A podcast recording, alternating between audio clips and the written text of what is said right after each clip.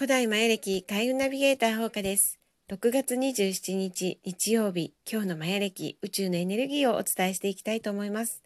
えー、しばらくですね、ラジオ配信お休みしてしまいました。すみません。というか、あの、もうね、眠くて眠くて、この時期、この間もね、前眠いと言っていたんですけれども、本当に眠くて、あの、起きていられない。ような状態が続きました。そして、あ、もうね、ブログもしてるんですけども、ブログもラジオもちょっと書けないな、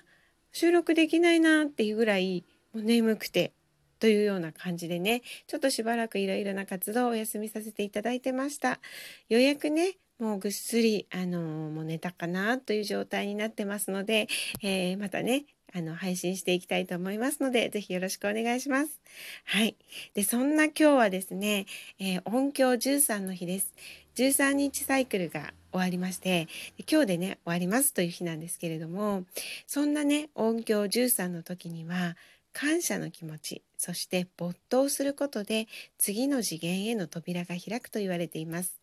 ここまでのね、13日間無事に過ごせたことに本当に感謝。そして、あの、ね、何かこう好きなこととかいろいろなことに無心になっているそういう状態ができた時というのは次の次元へのねあの移動していけるジャンプアップしていけるっていうことなんですね。何かねこう意識とか思考っていうものが忙しく働いているとなかなか次の次元っていうふうにねこういけないものなんですよ。なぜかというとあの思考ってね今の状態今の現実っていうものを良くするためにとってもたくさん働いてくれているものなんですね。なので割と今の状態っていうものにねフォーカスしがちになってしまいます。でそこにやっぱり隙間を作ることがスッと次元上昇のエレベーターに乗る鍵なんですね。なのでよくね願望実現とかそういうことをおっしゃってる方ってぼーっとする時間を作るといいですよっていうふうにねあの言われていると思うんですけれどもそれがそうなんですよね。はいあのぼーっとしているとね心に隙間ができるんです。心というか思考に隙間ができる。はい。でそのそこに次元上昇の扉があるんです。ちょっとね今から離れてぼーっとしているっていうねそういうとところですね。うん、そこにねそのまあエレベーターというかね次元上昇のその扉があるんだっていうふうにねちょっと意識してみてください。でただただぼーっとするのももちろんいいんですけれどもなかなかねそれってあの難しいですよね。まあ瞑想に没頭してもいいんですよ。瞑想してでその意識をね無にするっていうようなこと。そういうことがねできる方は是非してほしいと思うんですがなかなか瞑想中も雑念とか浮かんできますよね。あれやんなきゃとか今日中に今日中にあの人に連絡しなきゃとかね。うん、なのでそういうことから離れるためにも何か一つのことに没頭するってねその時って本当に潜在意識それからもう何て言うのかなあの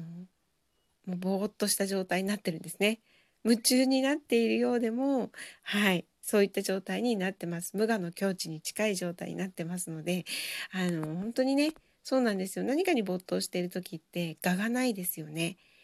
ね自分がこうしたいああしたいこうしなきゃみたいなものってちょっと離れてそれにスーッとこうその世界にスッと行ってますよね。そういう境地になることがあのとね次元上昇のポイントになってきます。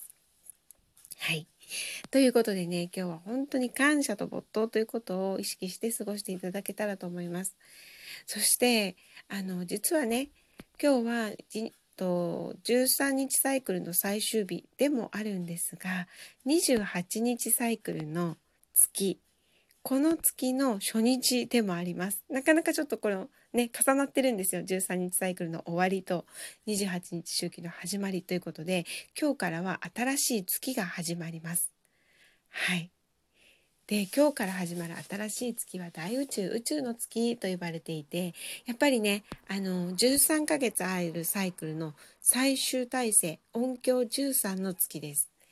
はい、なので今日の音響13と今日一日流れている音響13と月のエネルギー28日間流れるエネルギーの音響13が重なるダブル音響13という日なんですね。なので先ほど申し上げた感謝と没頭っていうのものすごく大事にしてほしいと思います。この28日間ね何かに没頭する時間っていうのを意識的にね設けていただけるともうねあの今度の7月26日からは新しい年が始まるんですね。前歴で言うと新年なんです。なのでこの新しい年が本当にねミラクルに始まっていくそんな鍵にもなるあのこれから始まる28日間です。感謝と没頭を忘れずにお過ごしください。でそんな今日は青い鷲のエネルギーも流れています。本当にね次元上昇にぴったりなエネルギーが流れてるなと思います。青い鷲の時は鷲のような高い視点から自分の人生を捉えてそして着地点をしっかりと見つけるしっかりと設けるそんなエネルギーです。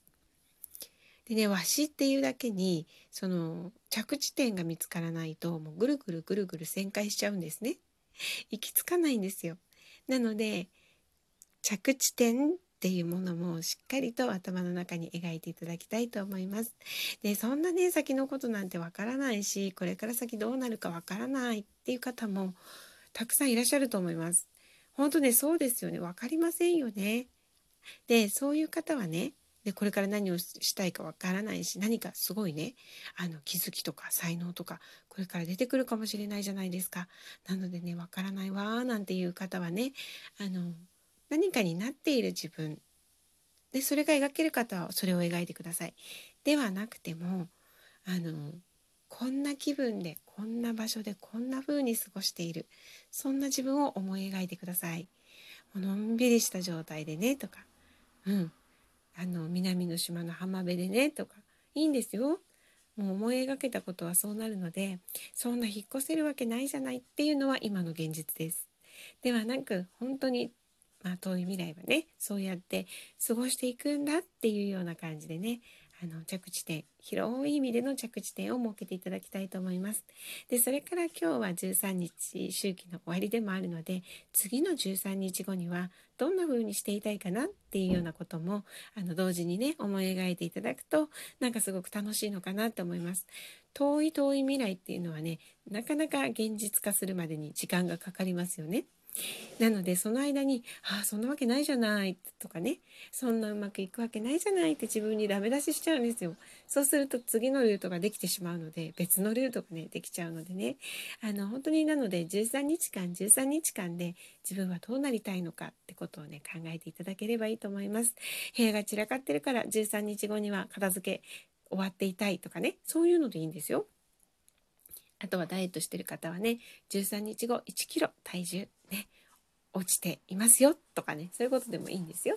とかまあそうあとはねこういうパーティーがあるので集まりがあるのですごく楽しく過ごすとかね13日の間にねとかそういうことでも大丈夫です。はいもちろんこの本を読み終わるとかね13日間っていろんなことができるその一つの区切りになるのかなっていうふうに思います。なのでねぜひぜひ13日後一番楽しい状態でいる自分っていうのを思いがけてできることはやれることってことをね今日はちょっとね考える時間を作っていただけたらいいかなと思います。そして感謝と没頭これをねしてみてください。きっと素敵な一日になると思います。それではほうかでした。また明日。